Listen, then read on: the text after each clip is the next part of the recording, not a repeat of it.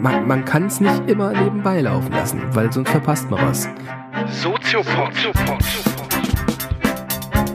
Nee, nee, man muss mitdenken. Ja, ja, oder gefährlich. Soziopod. Herzlich willkommen zu einer neuen Ausgabe des Soziopods hier auf Bremen 2. Schön, dass ihr wieder dabei seid. Und ich freue mich natürlich auch, dass äh, der hochverehrte Kollege Professor Dr. Nils Köbel wieder am Start ist. Ja, guten Abend. Ich begrüße Patrick Breidenbach wie immer. Und äh, wir machen jetzt quasi den zweiten Teil unserer großen unserer großen Reihe äh, zum Kapitalismus. Äh, beim letzten Mal haben wir uns fokussiert auf äh, Max Weber, Mhm. Weber Max Ja. und sein, seine Vorstellung ähm, vom Kapitalismus. Vielleicht für die, die es jetzt tatsächlich noch nicht gehört haben, nochmal so in einem Satz zusammengefasst, so sloganartig, weil dann können wir vielleicht direkt schon den Ja. Gegenslogan formulieren von dem Ja. Denker, den wir heute mitgebracht haben. Wie hat Marx nochmal so in, äh, Marx sage ich schon, jetzt habe ich schon verraten. Ja verraten. Geht. Verdammt. Muss rausschneiden. Nee, Nee? lass ich drin. Also Max Weber, wie hatte er sozusagen in einem Ja. Slogan Naja. Kapitalismus gesehen? Also wenn man diese berühmte Entgegenstellung jetzt macht, kann man sagen, Weber sagt, das Bewusstsein bestimmtes Sein. Also bestimmte Geistesideen, bestimmte Geisteshaltungen prägen die Welt. Also der protestantische Ethik hat eine bestimmte Haltung des Menschen hervorgebracht, tüchtig, sparsam, fleißig. Daraus entstand dann eine Wirtschaftsform, nämlich den Kapitalismus. Das heißt, Mhm. bestimmte Ideen, bestimmte Geisteshaltungen, bestimmte religiöse Grundhaltungen äh, Kultur. Kultur formt die Welt, formt die Art, wie wir wirtschaften. Mhm. Und der, den wir uns heute anschauen, nämlich Karl Marx, so ein bisschen die Gegenfigur zu Weber, sagt eigentlich das Gegenteil, nämlich das Sein bestimmt das Bewusstsein. Mhm. Also die Art, wie ich aufwachse, wie viel Geld ich habe, ob ich im armen Viertel aufwachse oder im reichen Adelshaus, prägt mein Denken, prägt meine Art, wie ich in der Welt bin. Und äh, das sind so zwei Pole, die in der Soziologie eigentlich immer noch äh, aktuell sind, nämlich eher die Frage, bestimmt eher das Bewusstsein das Sein oder eher das Sein das Bewusstsein? Heute wird man natürlich sagen, beides, klar, keine große Kunst irgendwie zu verbinden. Aber es gibt immer noch Schwerpunkte. Bevor wir sozusagen inhaltlich in das Thema einsteigen und, und uns die Theorien von Marx angucken, vielleicht zu Marx selber Ja. noch ein bisschen was erzählen. Also in welchem Kontext Ja. er seine Theorien formuliert hat, Ja. ähm, so mal die biografischen Eckdaten ähm, abfragen. Also Marx, Marx ist geboren 1818 in Trier. In der wichtigen Zeit, kann man sagen, wenn man jetzt das Datum sich anschaut, mitten in der äh, Übergang, also nicht mitten, sondern im Übergang von der Klassik in die Romantik, könnte man sagen. Marx war auch selbst Dichter, interessanterweise, hat auch Gedichte geschrieben, am Anfang auch ganz romantische Liebesgedichte. gute Gedichte? Nee, oder? nicht, ich glaube nicht so. Also ähnlich wie Adorno Musik kommt. Ja, oh, das darfst du nicht so laut sagen. Also, wieso? Ja, weil viele Adorno- Adorno-Fans wahrscheinlich. Aber mögen seine Musik? Ah, gibt's auch. Echt? Ja, bestimmt. Also mit Sicherheit. Adorno wird manchmal gespielt im HR1 auch. Gibt es manchmal Adorno zu hören. Nachts um halb drei. Für die Tapferen, Warum wohl? Ja, ja, Ja, ist gut. nicht jedermanns Sache. Nee, Karl Marx war so ein ganz klassischer, hat so ganz klassisch romantische Gedichte geschrieben. Irgendwie Herzschmerz und äh, wann kommst du wieder und ich vermisse dich so sehr. So in seiner jungen Zeit. Ja, also 20er und wollte auch Dichter werden und äh, hat sich aber dann der Philosophie zugewandt. Aber es steckt in so einem wichtigen Zeitalter der deutschen Philosophie, nämlich dem Idealismus. Das ist ja genau die Zeit, in dem Deut das deutsche Denken auf die Bühne der ganz großen Philosophie trat, in dem wir diese berühmte idealistische Philosophie hatten mit Fichte, Hegel, Schelling, die Nachkantianer, die so die zum letzten Mal eigentlich diese großen Fragen nach dem Letzten, nach dem Absoluten gestellt haben, Ja. nach dem Göttlichen.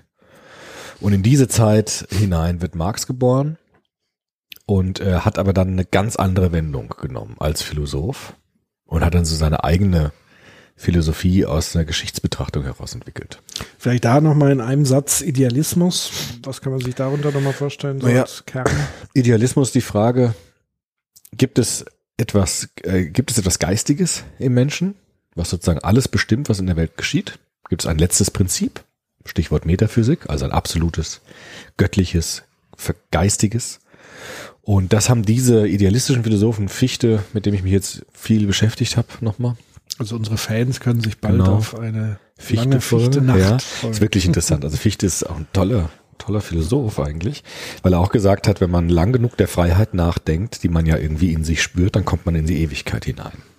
Und äh, wenn man die Reise in sich selbst antritt und immer tiefer in die Freiheit hineinbohrt, dann landet man irgendwann nicht mehr bei sich selbst, sondern bei etwas Ewigem. Und ja fast schon meditativ. ja, absolut. Also es geht echt genau in die Richtung. Dann beim späten Fichte vor allem. Und die haben dann versucht zu ertasten, was könnte das eigentlich sein? Also gibt es ein Prinzip, was alles durchwirkt. Eine letztendlich geistige, äh, geistige Quelle von allem, was ist. Das war so der Idealismus. Und äh, da gab es einen ganz großen, nämlich Hegel. Ja. Der hat nochmal daraus dann eine Geschichtsphilosophie gebaut. Also der war, der hat's, ich glaube, der hat's ein bisschen übertrieben. Also Fichte ist mir mittlerweile viel sympathischer als Hegel. Okay. Obwohl Fichte auch Schlimmes gesagt hat äh, Richtung Nationalsozialismus, dann Reden an die deutsche Nation ganz furchtbar, wurde von den Nazis aufgegriffen. Aber ich finde den Grundimpuls bei Fichte viel besser, weil Fichte gesagt hat, wir gucken uns eher subjektiv das an, nach innen gehend, und Hegel geht nach außen. Also Hegel, kann man sagen, ist der letzte große deutsche metaphysische Philosoph. Der hat jetzt wirklich versucht, nochmal eine Geschichtsphilosophie daraus zu basteln. Indem er gesagt hat, es gibt einen Weltgeist, dieser Weltgeist ist das Absolute. Man könnte auch mit Gott das eigentlich also identifizieren. Und der durchwirkt alles, was in der Welt geschieht. Also alles, was wir haben, ist eigentlich letztendlich Geist. Es gibt nur Dinge die es, des Geistes, die sind getrocknet, könnte man sagen. Die sind zu, zu Stein geworden. Das sind so die materiellen Dinge. Steine, irgendwie Felsen. Und es gibt lebendigen Geist, also der durchdrungen ist von lebendigen Geist. Das sind die Lebewesen, also Tiere, Pflanzen und wir selbst. Aber kann man nicht fast schon ketzerisch äh, wieder die Parallele ziehen und sagen, bei Luhmann ist der Weltgeist Kommunikation? Ja, weil Luhmann würde ja so ein Letztprinzip nicht, nicht mehr annehmen. Also der würde ja nicht sagen, es gibt sowas. Aber sag mal, von der Metapher her würde ja Weltgeist und so diese Beschreibung, alles ist durchdrungen von, oder ist es zu gewagt? Ich glaube, das ist ein bisschen gewagt, weil der Hegel würde ja schon sagen, das ist etwas, was wirklich transzendent Was ist. eine Absicht hat. was eine Zweck Absicht hat, was auch Bewusstsein, also bewusst, das ist dann Bewusstsein. Das ist noch ein bisschen anders. Also ähm, Aber so ein Luhmann- bisschen metaphysisch ist es schon. Naja, gut, ja. Also, ja, wer weiß. Irgendwie Also, so. lassen wir mal so stehen. So, ja, Müssen wir, muss ich drüber nachdenken. genau. okay.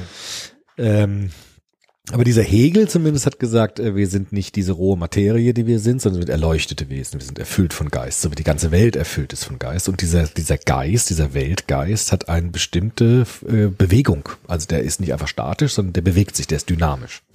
Immer nach vorne eigentlich. Nach oder? vorne, genau. Und die äh, Hegel, das ist das ganz, das kommt der Idealismus auf die Spitze im Grunde.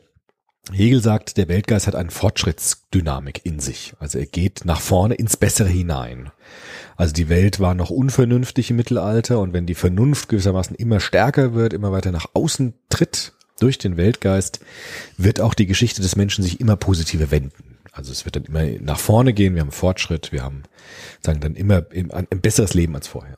Klingt ja heute auch immer noch philosophisch immer so ein bisschen durch. Ja. Also wenn man so in die Praxis guckt, gibt ja viele Fortschrittsgläubige, auch, deren ja. Antrieb es ja auch ist, Innovationen zu machen, um zu sagen, alles muss besser werden. So Ja, ich glaube, nach dem Ersten Weltkrieg war diese Philosophie, glaube ich, dann passé. Also ich glaube, dass Hegel hat den Höhepunkt gehabt, so am Ende des 19. Jahrhunderts und dann gab es diesen furchtbaren Ersten Weltkrieg, wo man dann einfach nicht mehr sagen konnte, es geht einfach immer nur ins Positive hinein, sondern da Mhm. gab es dann auch wirklich so Brüche. Dann vor allem nach dem Zweiten Weltkrieg natürlich hat man gesehen, es gibt Zivilisationsbrüche, die sich einfach nicht mehr erklären lassen mit einem ständigen systematischen Fortschritt des Menschen, sondern es gibt dann auch Rückschläge massiver Art und, und so weiter. Aber Hegel hat in dieser Zeit, das war die Zeit auch der, der Weimarer Klassik, das war die Zeit von Goethe, von Schiller, die großen Idealisten. Edel ist der Mensch hilfreich und gut, steht auf der alten Oper bei mir in Frankfurt. immer. Ja, also das Wesen, ne? das Wesen des Menschen ist edel zu sein, hilfreich und gut zu sein. Der Mensch kann sich verfehlen, also er kann auch Blödsinn machen, aber das eigentliche Wesen des Menschen ist dieses erleuchtet sein. Ja? Und das hat Hegel in der Geschichtsphilosophie gewendet und hat gesagt, der Weltgeist durchwirkt die Geschichte als unsichtbare Hand und wir Akteure sind eigentlich erfüllt von diesem Geist, der sein eigenes Ziel hat, im Fortschritt, im Höheren, im Absoluten dann letztendlich. Und dann kam Marx. Dann kam hat alles Marx. kaputt gemacht. Ja, genau. Also dann, dann gab es eben diese Wendung. Also das, das war auch irgendwie klar, dass das so nicht weitergeht, glaube ich. Dann gab es die großen Skeptiker. Es gab dann einmal Ludwig Feuerbach, der gesagt hat, stimmt denn das überhaupt? Was ist denn das für ein Weltgeist? Was soll das eigentlich sein? Hat den jemand mal gesehen? also, das ist ja hochspekulativ. Ja. Und Karl Marx hat es eben auch gesagt. Also er hat gesagt, vielleicht ist es gar nicht so, dass der Weltgeist das Subjekt der Geschichte ist, sondern wir Menschen sind eher die, die Geschichte machen und die auch massiv geprägt sind von Welt und von Geschichte und von Umständen. Aber Karl Marx hat sich was Wichtiges abgeguckt bei Hegel, nämlich die Dialektik. Also Hegel hat so ein philosophisches Prinzip entwickelt, das hat er Dialektik genannt. Er hat gesagt, die Logik des Fortschritts, auch die des Weltgeistes letztendlich, ist immer so eine Trias. Also es gibt eine, eine These, irgendetwas in der Welt, eine Tatsache könnte man sagen. Dazu gibt es eine Antithese und das mündet dann in eine Synthese, in der die Widerstände beseitigt sind und etwas vereint ist. Und zu dieser Synthese gibt es dann wieder eine Antithese und dazu dann wieder eine Synthese. Und so entwickelt sich die Geschichte immer voran. Also es geht immer in so einem Dreierschritt organisch ins Bessere hinein. Das war seine Idee. Ja. Also zum Beispiel Mann, Frau, Kind. Ne? Also Mann ist These, Frau ist die Antithese. Die Verbindung Ja, von, jetzt mal nicht so diskriminierend. Hier. naja, also du kannst ja umdrehen. Der kannst ja umdrehen, ist ja vollkommen egal. ich will nur darauf hinweisen. Naja, drehen wir es um. Frau ist die These, Mann ist die Antithese. Und die beiden gehen in die Zukunft hinein in eine Synthese dann, ne? nämlich die, die bürgerliche Ehe mit Kindern und so weiter. Dann synthetisiert sich dieser Widerspruch in, in, in das Werden hinein. Und in das Werden wird es etwas Besseres. Dann entstehen Kinder, die haben dann wieder Thesen, Antithesen, haben dann wieder Synthesen. Und haben ja wieder Partner und Genau, also das wäre so ein, ein Beispiel. Oder auch dann mit Kriegen hat der Hegel das immer gemacht. Dafür hat er von Karl Popper auf die Nuss bekommen. Zu Recht, wie ich finde, weil der Hegel immer gesagt hat, also, Krieg zu führen ist gut, weil äh, der Wohlstand, der Frieden, die Faulheit, die Trägheit braucht immer eine Antithese, nämlich den Krieg und den Aufbruch und den Kampf. Und daraus entsteht dann wieder was Großes Neues. Ja. Mhm. Und Reinigungsprozess. Genau, das sind so diese verrückten Ideen gewesen, die auch Hegel hatte. Aber das schaut sich Marx jetzt an, diese Dialektik, die die, die, die, die, Gesch- die Geschichte durchwirkt und sagt, der Hegel hat irgendwie schon recht. Es gibt sowas wie eine Dialektik, nur die ist ganz anders, als der Hegel dachte. Die ist nämlich nicht Weltgeist und abstrakt und irgendwie absolut, sondern die vollzieht sich in ganz konkreten Kämpfen, die der Mensch hat.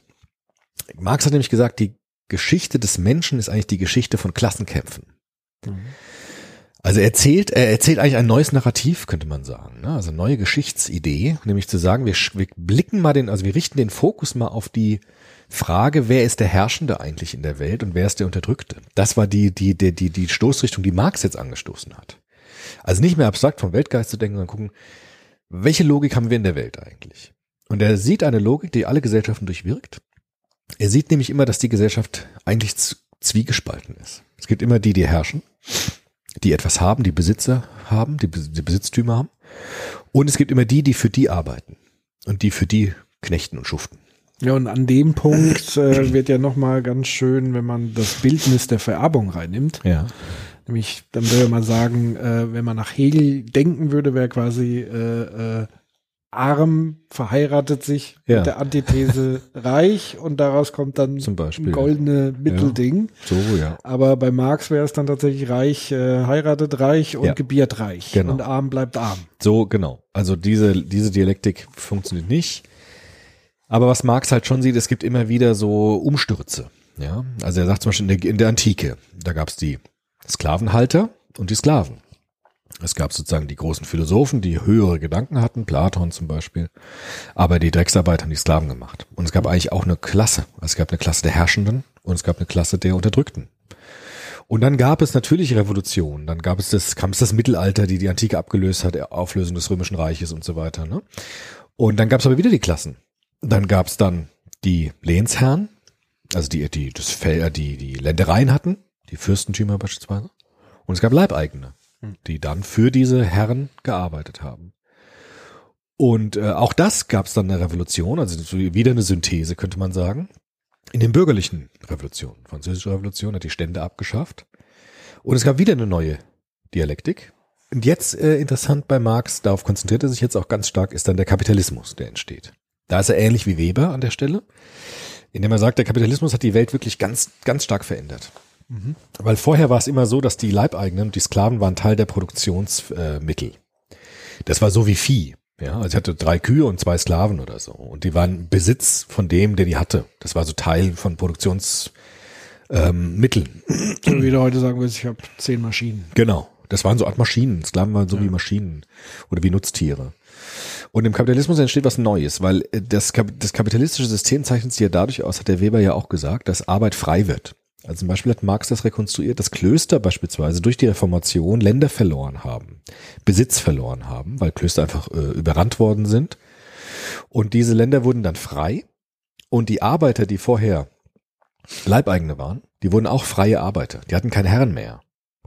Und so entstand langsam eine Schicht frei umherziehender Arbeiter, die ihre Arbeitskraft als Ware angeboten haben, auf einem Arbeitsmarkt. Das haben wir uns ja auch in der letzten Folge angeschaut, dass so Arbeitsmärkte dann entstehen und sich ein wichtiges Prinzip einschleicht, nämlich das Prinzip von Angebot und Nachfrage.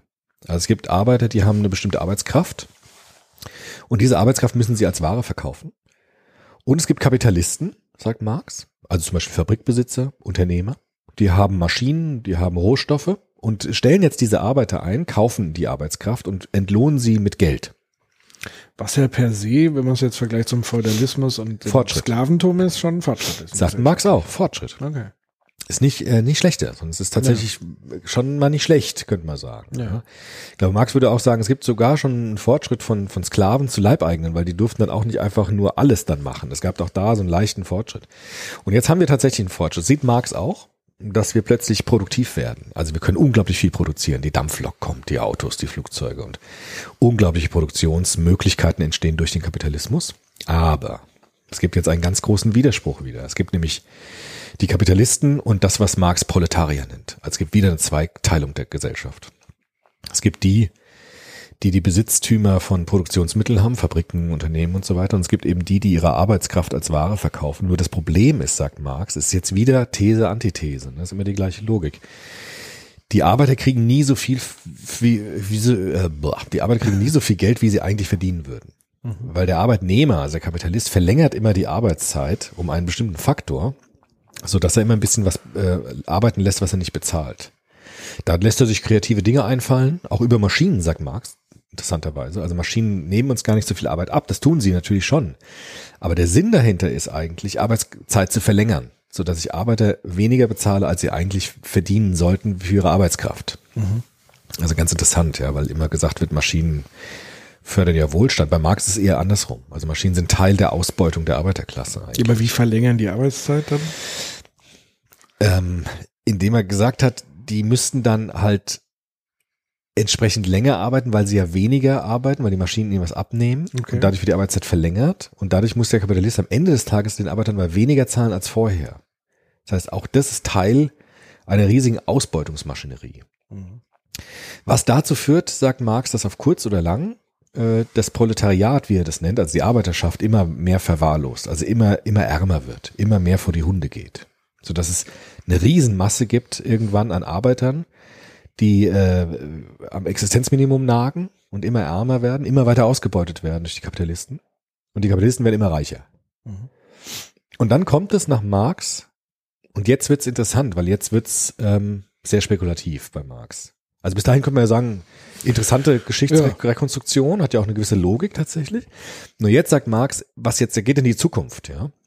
Was jetzt kommen müsste, seiner Logik nach, wäre eine letzte Revolution. Also es gibt jetzt nochmal These, Antithese, Kapitalismus, Proletarier. Und der sagt jetzt, die letzte Synthese wäre jetzt eine letzte Revolution der Arbeiter. Proletarier aller Welt vereinigt euch, sagt Marx. Ihr habt nichts zu verlieren außer euren Ketten. Also gibt es schon so pathetische Kampfaufrufe von ihm auch. Und er sagt, die Kapitalisten werden irgendwann überrannt werden von dieser riesigen Arbeiterschaft, weil die ist äh, total verarmt, hoffnungslos und wird einfach und ist so zahlreich, weil es so viele Arbeiter irgendwann gibt, dass sie die Maschinenbesitzer überrennen werden, werden die aus den Fabriken rauswerfen und werden eine neue Gesellschaft gründen. Und das wird dann die letzte Synthese sein, sagt Marx. Das nennt er dann auch Kommunismus. Also es gibt dann auch bestimmte Stufen. Es gibt erst eine Diktatur des Proletariats. Die werden dann erstmal die Gesellschaft umstrukturieren und dann gibt es den Sozialismus, also Neuverteilung und dann gibt es als letztes Ziel dann den Kommunismus, in dem dann die Gegensätze aufgehoben sind, in dem es dann keine Klassen mehr gibt, in dem wir alle nach Bedürfnis produzieren und nicht mehr nach Profit, wo es dann nur noch ein frei sich entwickelnder Mensch gibt, der eigentlich gar nichts mehr äh, erreichen will, außer Bildung, Fortschritt, Wohltat und Erkundung. Bevor wir da noch mal ein bisschen jeweils tiefer reingehen in, in die Begrifflichkeiten, ähm, ist ja interessant, dass du hast ja beschrieben, Marx hat sich ja die Historie angeguckt Ja. und er hat ja immer wieder gesehen, es gab eigentlich Wellen. Ja. Also was hat ihn dann am Ende dazu veranlasst zu sagen, das wird jetzt das Letzte sein? Also das ist für Ja. mich so nicht nachvollziehbar. Ja, gut, weil Es Marx, sei denn, du hast halt einen gewissen, weiß ich nicht, eine gewisse Agenda oder Ja. eine gewisse Absicht zu sagen, du kannst ja irgendwie sagen, ich mache das ja eigentlich, oder es gibt ja, wenn du heute sagst, ich schreibe ein Buch, um Hm. ein Buch zu verkaufen, dann, Ja. dann weißt du, es gibt so Mechanismen, du musst reißerisch sein, du Hm. musst steile Thesen haben. Du kannst aber auch eine Philosophie formulieren, du sagst, du willst den Menschen Trost vielleicht schenken Ja. oder dir selber Trost schenken oder du machst es rein rational. Mhm. Aber rein rational betrachtet war das ja eine Schlussfolgerung, die nicht so nachvollziehbar ist. Also also so Ja. von außen und so. Und da wäre es jetzt vielleicht tatsächlich nochmal lohnenswert, wir haben ja so ein bisschen die Biografie angekratzt, Mhm. nochmal zu gucken, in welchem Kontext Mhm. wurde das verfasst Mhm. und wie war so Marx persönliche Erfahrung Ja. zu der Zeit. Also es ist interessant. Also Marx hat in Paris und in London gelebt. In Paris und London waren seine fruchtbarsten Jahre. Und äh, Marx selbst war bettelarm tatsächlich. Also er hat mit äh, Friedrich Engels zusammen publiziert. Das waren so die beiden, die auch dann ähm, das kommunistische Manifest geschrieben haben. also wurde- Engels war wiederum sehr reich. ja, war auch ein Verleger, hat dann auch die Schriften von Marx verlegt zum Teil. Und äh, aber Marx selbst war sehr, sehr arm und hat auch unglaublich viel Armut erlebt, weil die Zeit, in der er gelebt hat, in London im 19. Jahrhundert war natürlich industrielle Revolution. Es gab unglaublich viele Fabriken, es gab eine Verwahrlosung der Arbeiterschaft tatsächlich in dieser Zeit. Das heißt, es gibt da gibt ja viele Filme auch darüber, die das spielen in diesen Smog-Vorstädten, wo der, wo der schwarze Nebel, dieser Black Fog, ne, der von den Fabriken entstanden ist, diese ganzen Arbeitersiedlungen umhüllt hat und die Kinder auch schon gearbeitet haben und eine unglaubliche Verwahrlosung da war. als immensen ähm, Alkoholismus und Drogenkonsum. Also zum Teil haben ja die Fabriken in Alkohol direkt Ja. die Leute ausbezahlt und so weiter. Also man kann sich das wirklich als immenses Moloch Ja. vorstellen. Genau. Und Marx, glaube ich, war von, da, da, äh, von darüber unglaublich erschüttert auch. Und hat gesehen, die einzige Chance, die wir doch haben, ist, dass diese Menschen irgendwann das umdrehen und sich befreien und zu einer letzten Revolution antreten. Weil Marx hatte diese Idee, dieses Grundprinzip der Thesis und Antithesis, das kristallisiert sich in der Geschichte des Menschen immer weiter heraus. Am Anfang war das noch ein bisschen verschleiert, ein bisschen verdeckt, aber im Kapitalismus wird es offensichtlich. Da kommt es in der kristallinen Reinform plötzlich zutage. Dass es ganz wenige gibt, die unglaublich viel haben und eine Riesenmasse gibt, die fast nichts hat. Und das, glaube ich, war für ihn dann die Verlockung, zu sagen, irgendwann schlägt es in eine letzte Revolution um, die dann so mächtig ist, dass wirklich die ganze Welt sich verändern muss. Hm. Das ist halt das Erbe des Idealismus, glaube ich. Also Marx macht da die gleiche Geschichte mit, wie der Idealismus das gemacht hat. Da ist er noch ganz Hegel und hat dann nicht den absoluten Weltgeist, sondern die absolute Revolution. Ja, oder er macht halt in der Tat so eine Mischung aus Befreiungsversuch, Ja. also auch zu sagen, sich selber am Schopfer aus dem Elend so ein bisschen zu ziehen, Ja. sich selber damit Hoffnung zu geben, Ja. aber auch den Leuten, von denen er umgeben ist, sozusagen die Hoffnung zu geben. Ähm, und es ist natürlich hochpolitisch. Ja, ist ganz politisch. Marx war eine schillernde Figur. Der war nicht nur Philosoph und Sozialphilosoph, sondern er war auch Politiker. Also er hat ja auch dann ja das kommunistische Manifest geschrieben, hat auch ähm, hat ja auch Politik gemacht. Ja. Und äh, das war seine Hoffnung. Und ich glaube halt viel, oft wird gesagt, Hegel ist der letzte, äh, der, letzte Metaphysiker, aber ich glaube, Marx ist eigentlich der letzte Metaphysiker. Er hat sowas geschaffen wie eine materialistische Metaphysik. Ganz irre. Also er hat eigentlich Hegel umgedreht, hat den materialistisch gemacht, aber hat daraus dann so eine Art Jenseitsidee konstruiert. Ja, Utopie hat er ja Genau. formuliert. Und das ist eigentlich auch so eine letzte große Metaphysik, sozusagen dieses, diese Befreiung ins Absolute. Das wird dann materialistisch gedacht, ist aber von der Struktur her eigentlich genau das gleiche wie, dieses, wie so ein Erlösungsgedanke. Darüber haben wir auch viel diskutiert. In Frankfurt, als ich Soziologie studiert, habe ich das auch gesagt, dass es ja ganz viele Ähnlichkeiten mit Religionen dort gibt an der Stelle. Aber gab es ein Aufschrei im Seminar. Aber der Professor damals, der Hans Bosse, der hat mir eigentlich recht gegeben. Der hat gesagt, interessant jetzt mal die Parallelen sich auch anzugucken. Und ich glaube, dass Marx natürlich so etwas wie ein Religionsstifter war, einer materialen Religion, Ja. Die ganz materiell argumentiert, aber letztendlich auch eine Befreiungsidee, eine Befreiungsidee hat. Und ein Versprechen irgendwie auch hat nach einer besseren Welt aus einer Revolution heraus. Und das ist natürlich auch problematisch dann, aber das war sein Projekt. Ja, man kann das tatsächlich sehr deutlich, also ich meine es jetzt noch nicht mal als abwerten, aber man könnte es durchaus, äh, durchaus auch als Fundamentalismus so ein bisschen deuten. Ja. Also es gibt fundamentalistische Marxisten, glaube ich. Also die dann sozusagen das ganz krass. Ja klar, aber du brauchst ja sozusagen, also die Theorie an sich muss ja schon auch fundamentalistisch sein, um sie so ein bisschen auch in, in diesem Sinne äh, fortzuführen. Also ich will einfach nochmal festhalten, nicht, dass ich jetzt sozusagen Marx kaputt machen Nö. will. Also es gibt sozusagen eigentlich mindestens zwei Marx, Hm. kann man an der Stelle Ja, vielleicht ja. Äh, attestieren. Also einmal den beschreibenden Marx, Ja. der die Zustände von der Vergangenheit bis zu seiner Gegenwart eigentlich sehr gut beschrieben hat und Ja. vermutlich sogar zukunftsausblickend beschrieben hat bis zu dem Punkt, wo, wo es zu einer Handlungsaufforderung Ja. kam, nämlich zu sagen, das wird immer so weitergehen, wenn nichts passiert. Ja, So, also ist ja auch der Fall, sieht man ja heute. Ja. Und es gibt eben den anderen rebellischen, politischen, Theologischen Marx. revolutionären Marx, der eben die Umwälzung möchte und ähm, sagt, es gibt nur diesen einen Weg im Grunde genommen Ja. und es geht nur ein Stück weit auch über Gewalt. Ja. Ja. Also fordert er, glaube Ja. fordert er Ja. das oder wurde es dann interpretiert? Nee, also ich, ich habe ja Marx gelesen, natürlich die Revolution, also die letzten Kapitel in seinem großen Werk Das Kapital. Natürlich geht es da ähm, an die Waffen. Und Ja. die sollen ja auch die Fabriken stürmen. Und äh, da geht es schon um Gewalt, ja, natürlich. Also da geht es schon darum, dass ähm, mit den Mitteln, die die haben, die Arbeiterschaft äh, zum Umsturz kommt. Das würde Marx schon sagen. Ja. ja. ja. Dafür wurde er auch dann natürlich kritisiert, auch zu Recht von Karl Popper dann, von diesen ganzen ähm, ja, modernen Philosophen. Marx bleibt eine wahnsinnig schillernde Figur. Ich habe ja ganz viel auch diskutiert mit, mit Kommilitonen damals beim Studium. Es gibt viele Marxisten immer heute auch noch. Aber ich habe natürlich auch mit diesem Revolutionsgedanken ein großes Problem, weil ich glaube, wir können heute eben nicht mehr sagen, dass Revolutionen ein sinnvolles Mittel sind, um Gesellschaften zu verändern. Das sehen wir ja auch in der Welt. Also alle Revolutionen fressen eigentlich ihre Kinder. So Ja. war es ja in der, in, der, in der russischen Revolution auch. Es gab ja dann tatsächlich eine Revolution 1917, ja.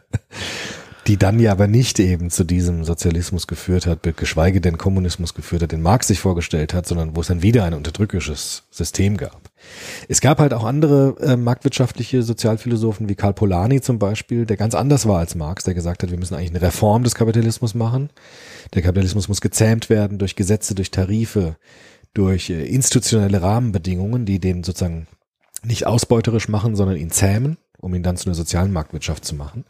Aber das hat Marx nicht gereicht. Also Marx, damit hat er sich nicht zufrieden gegeben. Er wollte äh, tatsächlich so etwas, ja, er wollte eine Utopie entwerfen. Das war auch in dieser Zeit die Zeit der großen Utopien und Marx war fast die größte Utopie. Also wenn man sich die die Wirkmächtigkeit seiner Theorie sich anschaut, also was was er was er was er für eine Geschichts ein Geschichtsnarrativ jetzt entwickelt hat, das glaube ich hat kein anderer Philosoph geschafft. Also kein anderer Philosoph hat die Welt so verändert wie Marx weil er einen riesigen äh, Strom hergestellt hat von Menschen, die sich immer wieder auf ihn bezogen haben, bis hin zur Frankfurter Schule, dann Adorno und so weiter, die seine Theorie äh, verwendet haben, um daraus äh, was Neues zu machen, weiterzuführen, auszubauen und so weiter. Und bis heute ja, glaube ich, einer der wenigen Philosophen, jetzt mal abgesehen von irgendwelchen Propheten, Ja. die ich jetzt noch nicht mal so als Philosophen dazuzählen würde, die ja sehr prägend waren, auch wirklich für politische Systeme. Also Ja. bis heute. Also China Ja. äh, ist gerade wieder auch voll auf dem Marx-Trip. Ja. Habe ich äh, zumindest vor kurzem gehört von einem Experten aus China. Da hängen plötzlich jetzt überall wieder Karl Marx. Also die Mao-Dinger werden ab, ausgetauscht Ja. und Marx eingetauscht und äh, es werden auch regelrechte Pilgerfahrten nach Trier Okay. von, von chinesischen Touristen. Ähm, also da ist eine sehr große Verehrung. Wo Marx geboren ist in Trier, haben wir glaube ich noch gar nicht gesagt. Doch, aber hast du haben wir gesagt. Okay. Hm. Ähm, und das zeigt ja schon sehr deutlich, wie prägend er sozusagen auch für eine ganze Kultur dann Ja. letztendlich, also für eine gegenwärtige Kultur. Mir fiele jetzt sonst kein Philosoph ein, der das so massiv, also auch in der Ikonisierung Ja. geschafft hat, letztendlich. Kann man sagen. Gab's Also selbst. Jesus, auf dem bildet sich heute kein Staat mehr. So Das wirklich. stimmt. Aber auf Marx schon. Das stimmt, ja. Ja, muss man so sagen. Also weil er eben irgendwie konsequent den Blick auf die Frage nach Arbeit gerichtet hat. Also Marx hat gesagt, das zentrale Moment unseres Menschseins ist die Fähigkeit zu arbeiten. Und deshalb ist das zentrale Gestaltungsprinzip jeder Gesellschaft die Verteilung und die Organisation von Arbeit. Und jede Gesellschaft muss man daraufhin überprüfen. Das ist natürlich eine sehr schlaue Idee. Ja, also sagen, wir gucken uns immer an, wie wird Arbeit verwaltet, organisiert, verteilt. Und das strukturiert eine gesamte Gesellschaft durch. Ja. Ja. Und das war natürlich genau das, wo die Idealisten auch ihren blinden Fleck hatten. Also der Fichte hat sich mit der Freiheit beschäftigt und mit dem Höheren. Das ging immer ins Höhere, immer höher, höher. Und der Marx hat gesagt, nee, wir müssen gucken, was machst du? Unsere Brötchen Genau, also womit verdienen wir unsere Brötchen? Was, was heißt Arbeit, was heißt verdienen, was heißt Gerechtigkeit? Also Marx war der Philosoph der Gerechtigkeit und die Idealisten waren die Philosophen der Freiheit. Und Gerechtigkeit ist für politische Fragen natürlich ein viel wichtigeres Prinzip als jetzt immer das Höhere oder das Abstraktere, Transzendente, sondern ganz konkret zu fragen, ähm, wie wird, wie wird gearbeitet und wie wird Arbeit verteilt und was ist die Kassenlage? Das ist ja bis heute, Ja. ist das ja das zentrale Thema in, in jeglicher Politik. Ja. Also äh, wenn's, egal ob Wahlkampf oder wo auch immer, Arbeit ist das zentrale Thema. Mhm. Ähm, deswegen gibt es ja auch so eine Verflechtung von Politik und Wirtschaft, weil es auch der größte Hebel letztendlich für die Wirtschaft ist, Ja. weil sie der Politik immer androhen kann, ich äh, mache euch dann die Arbeit kaputt oder ich ziehe hier ab und Mhm. Ja. die Leute haben keine Arbeit und wie gesagt, tagtäglich, also wir sind von Arbeit durchdrungen. Genau. Von Arbeit durchdrungene Wesen. Das ist ja eigentlich schon auch ein bisschen erschreckend. Ah, ja, klar. Auch das, was wir machen, ist ja auch Arbeit jetzt an der Stelle. Ne? Natürlich ist es keine sehr entfremdete Arbeit, aber es ist auch Arbeit. Und genau das würde Marx sagen. Es durchzieht alles, alle Phasen unseres Lebens. Und äh, Arbeit ist das, das Ding, wenn wir Philosophie etwas äh, analysieren soll, dann doch diese Arbeit, weil das ist das, was den Menschen so unglaublich durchprägt.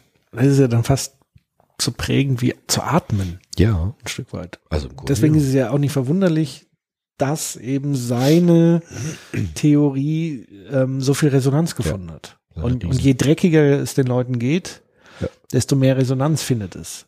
Also auch heute hat man ja das Gefühl, Marx erlebt wieder so eine Renaissance Ja, schon. auf, auf vielen Seiten. Also noch niemals so die auf radikalen. Ist ja auch lesenswert von der Analyse her Klar. und so weiter und auch von, von der Überlegung, wie geht's jetzt weiter. ja. Ähm, und das passiert ja vor allem immer dann, wenn eine Gesellschaft das Gefühl hat, es geht nicht mehr gerecht Mhm. zu. Ja.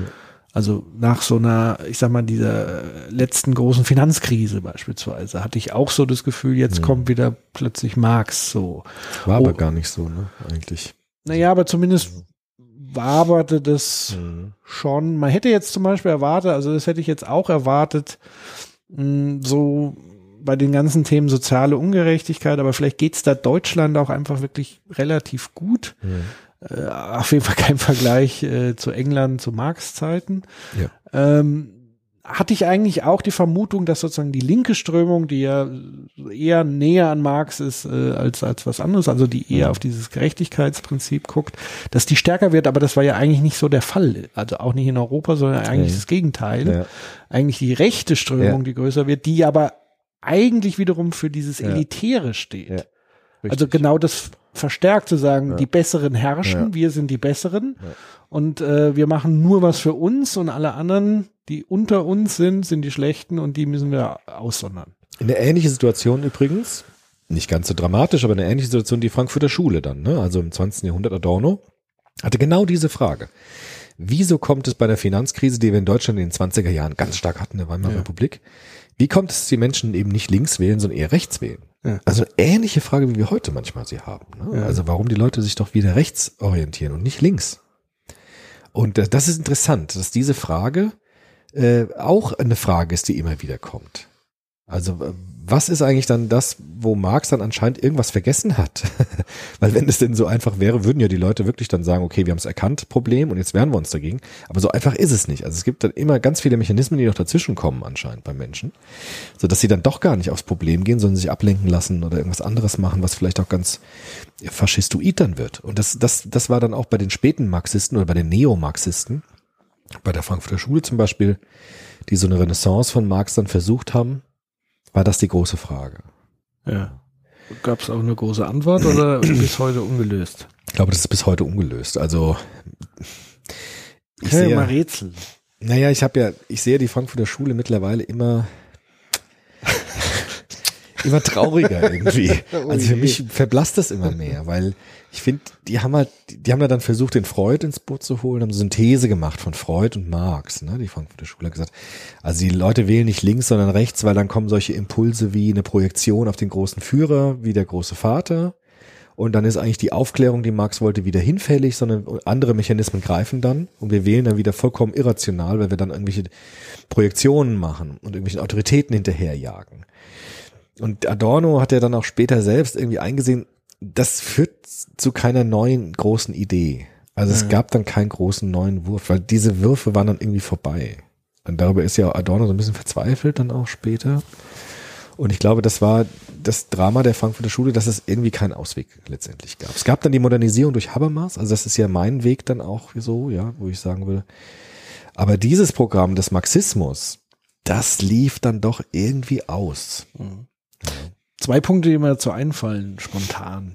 Ähm, Punkt eins ist, eigentlich ist doch die Forderung von Marx zu sagen, wir brauchen eine, eine klare Revolution, Enteignung, hat ja schon, also ich sage das jetzt wirklich mit Vorsicht, ja, es wird mir um die Ohren gehauen, Ja. aber es hat ja schon faschistoide Züge Ja, ja, auf ja. einer umgekehrten Art und Weise. Also es steckt da schon implizit so ein Stück weit mit drin. Die anderen sollen eigentlich herrschen Ja. und die anderen müssen wir entmachten oder im Zweifel sogar töten, Ja. um eine bessere Gesellschaft zu bauen. Also im Grunde genommen ist da eine große Parallele zu anderen faschistoiden Fantasien der Reinigung. Ja. Also das ist immer ein, ein Hauptmerkmal von so fasch- faschistoiden Strömungen oder wie man immer das auch einen Ja. Begriff dafür nimmt Ja, ja. oder radikal oder keine Ahnung. Ja. Oder extremistisch würde ich sogar. Radikal ist Ja. für mich noch, noch nicht mal so ins, ins. Gewalttätige, sondern eher in, in ja. so. Also diese Reinigungsfantasie und die einen können es besser als die anderen, dann wird alles gut. Also das, da ist schon eine große Nähe sozusagen. Und das ist ja auch das, was man gerade auch in der Weimarer Zeit ja erlebt hat, dieses gegenseitige Hochschaukeln der damaligen Kommunisten und Nationalsozialisten so, und die sich ja auch Nationalsozialisten Ja. nannten. Ja, ja. Also ich glaube, Mischung, vielleicht ja. auch im Nachhinein ist von uns diese Links-Rechts-Trennung auch unscharf mit der Zeit, nostalgisch verklärt, Mhm. dass man sozusagen den Link, also das, da ging es eigentlich nicht um die Frage der Verteilung, im, Si- also der gerechten Verteilung und der eine gibt ein bisschen ab und der andere auch, sondern es ist schon so dieses Radikale des Enteignens, Ja. des radikalen Wegnehmens. Also es geht nicht darum, den ein bisschen, also das, was dann in der sozialen Markt, die Idee der sozialen Marktwirtschaft ist, zu sagen, man muss das sanft ausgleichen oder so. Das war ja bei Marx tatsächlich dann auch nicht der Fall. Und Nee. vielleicht ist es auch so, warum die scheinbar auseinander sind, aber dann doch sehr nah beisammen. Das ist auch so. Und was mich auch an Marx wirklich auch, ich bin ja jetzt in der sozialen Arbeit, ähm, auch mit Studenten tätig, und Marx hat gesagt, wir dürfen den Armen nicht helfen. Wir dürfen nicht karitativ sein, weil sonst entlasten wir ja die wieder. Das heißt, wir müssen den Druck lassen. Der Druck soll größer werden auf die Arbeiterschaft. Wir dürfen nicht Dass helfen alle durchdrehen und, und die Revolution machen, weil sonst äh, schieben wir das ja nur auf. Also wenn wir jetzt Sozialarbeit machen und den Menschen helfen, dann schieben wir die Revolution auf. Und dann tun wir den Menschen gar keinen Gefallen, weil den Gefallen würden wir tun, indem wir sagen, wir wehren uns und wir müssen die Verelendung so lange zulassen, bis der Umbruch kommt. Und das ist richtig irre. Ja. Und das hat der Karl Popper dem Marx ja vorgeworfen. Er hat gesagt, an dem, an dem Moment wird es irre. Warum wird es, das hat er auch genauso gesagt. Das ist richtig wahr. Das ist ein Wahnsinn. Ja, das ist ein Wahnsinn, den die Philosophen da machen. Weil du weißt doch gar nicht, ob diese Welt danach wirklich so toll ist, wie der Marx sich sie ausgedacht hat. Und dafür dann die Menschen leiden zu lassen oder extremistisch umzubringen, für eine Vision einer Welt, von der niemand weiß, ob sie kommt, das ist richtig irre. Und das würde ich heute auch so sehen. Und ich glaube, die Revolutionen, äh, wie wir sie gesehen haben, sind alle durchdrungen von diesem Fehlschluss. Also zu sagen, es, wo gehobelt wird, fallen Späne. Wir müssen auch ein paar Menschen opfern, aber danach geht es ins Bessere hinein. Aber dieses danach, das weiß ja niemand. Und deshalb ist kein Opfer vorher wirklich gerechtfertigt. Das ist das, was der Popper ja gesagt hat. Also Popper hat ja gesagt, Hegel ist ein falscher Prophet. Also ähnlich wie du es jetzt gesagt hast, ne? Marx ist genial von seinen Analysen her. Absolut. Und trotzdem ist er ein falscher Prophet, weil er eine Prophezeiung macht, die niemand nachprüfen kann, aber er fordert dafür Opfer. Und das ist irre, das geht nicht, das können wir nicht mehr machen. Und das muss jeder, das sage ich jetzt auch kritisch, jeder, der sich Marx nahe fühlt, jeder Marxist muss sich mit dieser Frage ernsthaft auseinandersetzen. Daran kommt ein Marxist nicht vorbei. Ich habe viele Marxisten getroffen, die klagen dann die Welt an, auch zu Recht und sagen Missstände, die da sind, der Kapitalismus macht so kaputt, aber drücken sich vor dieser Frage immer. Und wenn man die dann anspricht auf diese Frage, dann sagt, ja, na gut, weiß ich jetzt nicht, aber du siehst doch, wie schlimm die Welt ist. Und der Kapitalismus ist so schlimm. Ja, zugegeben. Aber diese Frage, das ist sozusagen die, die, die Nagelprobe der Marxisten, finde ich. Heute. Ja. Ja. Und das ähm, hast du ja offenbar dann damals schon in der Vorlesung erkannt, hat Ja. religiöse Züge. Ja, ja. Also indem man sagt, ähm, man guckt sich das nicht aus verschiedenen Perspektiven an und auch kritisch an und lernt daraus, könnte man natürlich jetzt auch wieder als Rosinenpickerei, äh, ja, äh, aber so ist es nun mal. Also äh, es waren einfach gute Ideen, gute Ja. Beobachtungen da. Es ist eine Grundlage, um überhaupt einen Diskurs in Gang zu setzen. Was ist soziale Gerechtigkeit? Was ist Klar. Gerechtigkeit? Wie funktioniert Arbeit? Wie sollte, wie ist Umverteilung oder wie äh, sollte eine Marktwirtschaft funktionieren? Und eben aber auf der anderen Seite diese, dieses Wahn, fast schon wahnhafte, Hm. ähm, dieser wahnhafte Drang nach Reinigung, Veränderung. Nach Erlösung letztendlich. Erlösung. Nach Erlösung, ja. Ich meine, ich habe auch neulich einen Vortrag gehört von einem sehr linken Pädagogen, der hat auch gesagt, unsere Welt ist ja schon wieder so ein bisschen wie Marx. Marx hat ja schon recht, die Welt teilt sich ja heute auch auf im Grunde. Also natürlich profitieren Menschen von Fortschritt, auch in Deutschland, von, von Wachstum, von, aber es gibt auch eine ganz große Hälfte, die davon nicht profitiert, denen es halt einfach schlecht geht. Und global gesehen ist das auch so. Die eine Hälfte der Welt profitiert davon, die andere verarmt und, und verelendet. Ja. Von daher hat der Marx natürlich schon was Richtiges getroffen. Also dieses, es geht ins Bessere hinein, wirtschaftlicher Fortschritt, Kapitalismus, äh, juhei, schon, aber eben nur für die Hälfte der Leute. Ja. Und wir neigen immer dazu, weil wir so im Honig sind, diese andere Hälfte zu vergessen, dass es die eben gibt und dass, dass das die Kehrseite unseres Reichtums ist. Und ich glaube, dass Marx dort etwas angestoßen hat, was immer wieder aufgegriffen werden wird, weil das in, mit der Lebenspraxis der Menschen so stark gekoppelt ist. Ich glaube, was Marx unterschätzt hat an dem Punkt war, er hat keine Philosophie der Empathie formuliert. nur für die Armen. Nur für die Armen. Das meine ich ja. Also eine Reichen. einseitige Empathieformulierung. Und damit kannst du im Grunde genommen auch erstmal nur verlieren oder du kannst halt Kriege vom Zaun brechen Ja. letztendlich. Weil jemanden zu bedrohen, also es ist immer verkehrt, Menschen was wegzunehmen, was sie schon haben. Ja.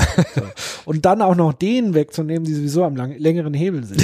ja. Also das ist nicht so ganz clever. Es sei denn, du machst Revolution. Deshalb war ja der Ja, Revolutionsgedanke. ja, aber selbst dann ist es ja oft mal so, dass dann ja so dieser Umkehreffekt sich einstellt, dass dann plötzlich die Armen am längeren Hebel sind und sozusagen das kompensieren und dann wiederum die anderen unterdrücken, die vorher die Reichen waren und Mhm. so. Also das ist ja so eine Spirale, aber du kommst Ja. aus dieser antipathischen Nummer nicht raus. Nee, anscheinend nicht. ne. Und, und anstattdessen zu sagen, was ja sozusagen ja wirklich, und das ist mir echt extrem wichtig, nochmal auch zur Definition von links und rechts. Das ist jetzt ganz spannend, finde ich. ja.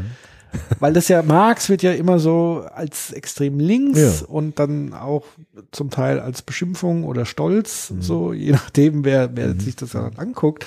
Aber für mich hat das sehr wenig damit zu tun, sondern eigentlich ist doch die Kernfrage, wie eine Gesellschaft sozial gerecht sich gestalten kann ja. und ganz essentiell die Frage der Solidarität. Mhm. Und Solidari Solidarität ist immer eine Beziehungssache. Also es ist immer zwischen den beiden Seiten, zwischen diesen beiden Polen. Also die, die Reichen müssen eine Empathie für die Ärmeren und sie müssen eine Bereitschaft entwickeln, auch daran zu arbeiten, dass sich diese Umstände ändern. Und das passiert ja zum Teil. Mhm. Auf vielen Seiten natürlich nicht. Aber viele, die, denen es gut geht, überlegen sich auch Konzepte und sehen ja trotzdem Not und Elend und versuchen trotzdem was. Ja. Und dass dieses miteinander verhandeln und auch in Tarifverhandlungen und so weiter, dass das eigentlich eher so dieser empathischere Ansatz ist, um zu sagen, das wäre doch mal ein Ansatz, diese richtigen Beobachtungen, die Marx gemacht hat, in einer anderen Art und Weise umzusetzen, die vielleicht dann tatsächlich in einer Art Synthese erfolgt. Weiß ich nicht. Ja, ja. das glaube ich, gut, mit dem Empathie-Ding, da würde jetzt Marx natürlich schon sagen, Ja klar, du bist immer auf der Seite des Schwächeren. eben, So. die Wohltaten der Reichen Ja, habe ich keinen klar. Bock drauf. Ich will, dass, Aber dass das Gerechtigkeit ist ein, herrscht. für mich schon ein fataler Denkfehler, Ja, ja. weil du dann sozusagen davon ausgehst, dass die Untermenschen die Reichen sind. Und das ist doch genau Ja, das Gleiche. so wie umgekehrt die Ja, ja, Reichen klar. denken, die Armen sind die Untermenschen. Also das von der Mechanik her. Ja. Ich meine, wir hatten ja so eine Lösung eigentlich bis vor kurzem, ja, so mit der sozialen Marktwirtschaft. Das war ja so ein bisschen der dritte Weg. Hat mal kurz, bis Gerd Schröder kam. Naja, bis so der Neoliberalismus wieder Ja, so zurückgehauen hat. Naja, schon. Und das war ja so der Versuch, so eine Synthese herzustellen, ne? sozusagen die, der Kapitalismus eingebettet ist in institutionelle Rahmenbedingungen und durch Tarife und durch auch Sicherungssysteme, dass niemand durchs Netz durchfällt. Das war ja sozusagen das große Erfolgsmodell eigentlich auch der Westdeutschlands nach dem Zweiten Weltkrieg. Die Frage ist aber, wie lang trägt das? Das vielleicht war es nur eine, fast nur eine Ausnahmesituation. Also wenn man zurückblickt, das war jetzt eine schöne Zeit im Grunde, äh, vielleicht 50 Jahre lang. Äh, und wie geht es jetzt weiter? Also können wir das halten? Äh, das, ist, das sind alles große Fragen. Und ich glaube, Marx hat gerade eine Renaissance, weil viele sehen, vielleicht hatte der doch irgendwie den längeren Atem, weil er gesagt hat, es gibt vielleicht so Zwischenlösungen, wo wir kurz mal seufzen können, aber auf, on the long run äh, müssen, wir an einem, müssen wir ans System ran. Also wir müssen irgendwie ein neues System entwickeln zu wirtschaften. Und das glaube ich auch. Ich bin ein Feind von der Revolution, da bin ich ganz bei Popper. Ja? Also ich, wir können keine Revolution machen. Aber wir müssen uns irgendwann auch wirklich ernsthaft die Frage stellen, wie, wie wollen wir wirtschaften, Aber das, ohne uns kaputt zu machen. ja, aber das passiert ja schon im Diskurs. Also es wird diskutiert. Wir haben jetzt noch keine Lösung gefunden, aber Ja. es, also es ist jetzt nicht so, dass nicht die Notwendigkeit gesehen wird, also sowohl, ich sag mal, auf der wohlhabenden Seite, und da würde ich uns definitiv mit Ja, dazu äh, rechnen. Also wir Fall. sind mit Sicherheit zu, bei den einen Prozent, wenn man es global sieht, definitiv. Ja. Ähm, also das passiert ja schon, es wird schon diskutiert, es ist, es, es ist halt dicke Bretter, die gebohrt werden. Und es gibt halt ganz viele verschiedene Ansätze. Ähm, aber das ist mir allemal lieber als diesen radikalen natürlich. Umbruchsforderungen. Das die da würden vielleicht auch heute Marxisten nicht mehr so sagen. Also da gibt's ja auch dann unterschiedliche Leute Ja, nochmal. Also humanistische Marxisten würden jetzt auch keine, dieses Radikale würden die natürlich zurückweisen, muss man auch sagen. Ja, ja, aber ist Aber ja klar, dass, Endeffekt- dass Marx dafür ja. trotzdem am Ende, Ja, klar, am trotz Ende. allen seiner Leistung dafür Ja. steht, Ja. auch ein Stück weit. Ist doch so. Und damit muss sich jeder Marxist auseinandersetzen, noch einmal. Also es ist wirklich die Nagelprobe. Heißt das Nagelprobe oder Nadelprobe? Nagelprobe, oder heißt das? Keine ich Ahnung, weiß woher es nicht. kommt. Aber weißt, was ich meine. damit müssen sich Marxisten auseinandersetzen. Und ich finde es ja interessant, dass wenn man nochmal auf den Neo Neoliberalismus kommt, das ist für mich ja die krasse Antithese zu Marx. Ja, schon. Ja. Also äh, auch eher, ich sag mal, unter dem Deckmantel der Freiheit formuliert. Ja. Aber es ist ja ganz klar, wer ist da der Absender. Ja, also kein Armer würde sich jemals für den Neoliberalismus stark machen, sondern das sind immer die, denen es gut geht und die sich mehr Freiheiten in ihrem wirtschaftlichen Handeln versprechen, um sozusagen ihr Ding auszuweiten. Und für sie ist ja die größte Angst sozusagen in, in Richtung Sozialismus und, und ich muss was abgeben. Und deswegen ist der Neoliberalismus eigentlich die perfekte Antithese im Grunde genommen vom, vom Kommunismus, vom Sozialismus. Und ist ja auch in der Historie so entstanden Ja. Übrigens, wo unser Freund Popper auch so ein bisschen mit Ja. dabei war. Klar, auch das muss, muss man ihn fragen, was er Genau. eigentlich für Antworten hatte Ja. oder für Reformvorschläge. Mit der Frage hat er sich eigentlich gar nicht beschäftigt. Ähm, Und da ist ja eben der Punkt, das dazwischen würde mich halt interessieren. Die Balance Oder- zwischen diesen beiden oder jenseits Polen davon. oder jenseits davon. Also Vielleicht gibt es ja einen völlig anderen dritten Weg. Das ist schwer, es scheint echt schwer zu sein. Ne? Warum haben wir das noch nicht erfunden? Weil es ist klar, wenn man so Nachrichten einschaltet, wir können auf Dauer so nicht weitermachen. Es geht einfach nicht. Also wir können diesen Kapitalismus, können wir nicht ewig weitertragen. Wir machen einfach die Welt kaputt. Also wir machen einfach unsere Grundlagen kaputt. Und wir müssen irgendwie anders produzieren. Ich habe da auch keine Lösung für. Aber es, wir müssen an diese Grundlagen ran. Aber interessanterweise hat das Marx ja auch formuliert zu Ja. einer Zeit, wo es ja auch Ja, ekelhafter Ja. auf andere Art und Weise war. Und es hat länger gedauert, als er es prophezeit hat. Und vielleicht ist es bei uns eh, also ist, die Maschine läuft weiter. Ist schwierig, aber wir müssen irgendwie nach Bedürfnis produzieren und nicht nach Profit. Also wir müssen diese Wachstumsideologie, diese Profitideologie, damit, wir müssen damit irgendwann aufhören und rechtzeitig damit aufhören, bevor wir unsere Grundlagen, unsere, unseren kleinen blauen Planeten hier endgültig in die Luft sprengen oder halt austrocknen. ich glaube, wir müssen irgendwann diese Fragen beantworten. Wir müssen sie anders beantworten als Marx, mit Sicherheit.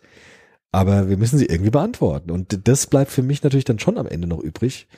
Nämlich, was haben wir denn für, also Marx Antworten, klar, problematisch am Ende, aber was sind unsere Antworten? Also was würden wir Marx denn entgegenstellen? Du hast ja schon gesagt, wie uns geht's gut, ja. Wir merken es nicht so, wir sind abgedämpft. Aber ähm, schon allein die Klienten, mit denen meine Studenten zu tun haben, stehen auf dieser anderen Seite, ne, in der. Obdachlosenhilfe. Und äh, also wir kommen auch an dieser Frage nicht vorbei. Ja, aber auch wenn man wirklich jetzt mal tief empathisch reinblickt auf sozusagen das Feindesbild, was Marx formuliert hat. Es sind ja äh, unterm Strich alles Menschen. Also es würde eigentlich interessieren, was ist da wirklich nochmal die Wurzel? Also was ist der Antrieb, warum Menschen mit Privilegien und mit, also Privilegien in Form vom ökonomischen Kapital, was in die Milliarden geht, was sie niemals für sich persönlich ausgeben und selbst ihre Kinder und Enkelkinder Ja. also was ist der Reiz dessen, das so zu horten? Vielleicht sind wir da wieder ein bisschen bei Weber. Ja. Also da geht's wieder ins Metaphysische. Ja. Und auch die Frage, wie ist meine Rolle auf Erden? Also weil wir immer noch nicht verstanden haben, warum wir hier sind. Ja. Und was ist unser, Ja. so, und dann gibt's ja, den Nihilismus-Ansatz, der sagt, ist doch alles Scheiß scheißegal, drauf. genießt es doch jetzt. Genau. Du hast einfach Schwein gehabt, du hast 10 Milliarden, dann machst du, zieh's doch durch. Äh, äh. Ist doch scheißegal. So. Ich Ich glaube, über solche Dinge müsste man in dem ich glaub, Zusammenhang. das, was du eben gesagt hast, ist hochinteressant, weil wir immer noch nicht wissen, warum wir hier sind. Ich glaube, das hat irgendwie damit ganz, Ja. ganz fundamental zu tun. Ja. Wir irren so rum und machen dann irgendein Zeug, weil wir auch gar nicht genau wissen, warum wir hier sind. Ich glaube, das ist wirklich so. Von daher geht es irgendwie dann doch in diese metaphysische Ebene am letzten, ja. weil wir irgendwie in so einem, wenn ich nichts anderes hab, nix, mir nichts anderes einfällt, gehe ich shoppen. Zum Und einen das, Das ja. machen wir alle irgendwie global. Ja, also ist es auch ist nett. irgendwie ist das so das Prinzip der Menschheit irgendwie. Wenn es mir nicht gut geht, dann produziere ich, arbeite ich und, und äh, konsumiere. Und, oder horte und will reich sein, weil mir irgendwie auch nichts anderes einfällt als das. Und wir sind offenbar ja so gestrickt, dass wir nie genug bekommen. Anscheinend, ja. Oder ist es uns sehr, also das kann man so jetzt auch nicht sagen. Also es erfordert sehr viel Disziplin, Hm. Das nicht zu machen. Also es gibt ja durchaus asketische Gibt's, Lebensweisen. klar. Es gibt durchaus reiche Menschen, die sehr genügsam sind und ja, tatsächlich. protestantische Ethik, Vorsicht. Naja, aber die würde- würden nie Ja, ihr. Geld spenden. Ja, zum ja, ja, ja, ja. Ne? Also das gibt's ja durchaus schon Leute, die das dann einsetzen. Also von daher ist es schon eher die Frage, was, was habe ich für ein Menschenbild, was habe ich für ein Gesellschaftsbild, was habe ich für, was erkenne ich für mich selber als meinen Zweck hier auf diesem irren Das Planeten. Mit Sicherheit wichtig. Und in Wechselwirkung zu anderen. Das heißt, dadurch steigt ja auch der Druck. Also, also das heißt, je mehr du verdienst, entsteht bei vielen ja auch das Gefühl, desto mehr können sie eigentlich verlieren. Mhm. Das ist so wie, ein bisschen so wie wenn du der Erste wirst, kannst du nur noch Zweiter werden. Ja. Kannst nur noch bergab gehen. Also musst du immer weiter, Immer weiter, weiter. weiter, weil Ja. alles andere ist gefühlt Ja. eine Bestrafung. Und das wären eigentlich, und das geben wir euch jetzt mal als Ja, Hausaufgabe, Macht ihr doch mal. macht ihr da mal Gedanken. Wir kommen hier nicht mehr weiter, jetzt müsst ihr. Weil die Zeit, Zeit rast. leider Schade. Ist, obwohl es jetzt sehr spannend Jetzt haben war. wir gerade angefangen im Grunde, ne? ja, verdammt. Aber jetzt haben wir den Marx so ein bisschen. Äh, ja. Also Marx hat Fragen formuliert, die weiterhin nach wie vor offen sind, aktuell sind. Ist kein, kein Philosoph der Vergangenheit. Zumindest was seine Analysen betrifft mit der Revolution. So, das können wir, können wir nochmal überlegen. Aber die, äh, die Analysen sind nach wie vor hochaktuell. Ein kluger Kopf, ganz, ganz. also, also definitiv auch, wenn das jetzt jetzt sehr kritisch auch von mir äh, ähm, so formuliert war, es lohnt sich auf jeden Fall, ihn zu lesen. absolut. Und unbedingt. natürlich mit einer gewissen Distanz und so weiter und kritisch, aber empfehle jedem sowohl vielleicht auch mal Theorien vom Neoliberalismus wie Ja. auch vom Kommunismus, um sich eben diese verschiedenen Pole bewusst zu machen und dann vielleicht irgendwann auf eine Synthese zu kommen. Vielleicht hat Hegel dann an der Stelle doch irgendwie so Vielleicht hat der Hegel den letzten Atem. Aber, aber dass es echt. noch eine Synthese gibt. noch mal. Wer weiß. Wer Who weiß. knows? In diesem Sinne verabschieden wir euch. Äh, Kaut da mal ein bisschen auf den Genau. Marksknochen rum. Wir freuen uns wie immer auf euer Feedback. Ähm, ich hoffe, ihr stürmt uns jetzt nicht zu Boot. Und äh, ja, wir wünschen euch eine schöne Zeit und wir hören uns wieder in 14 Tagen. Bis dann. Tschüss. Ciao.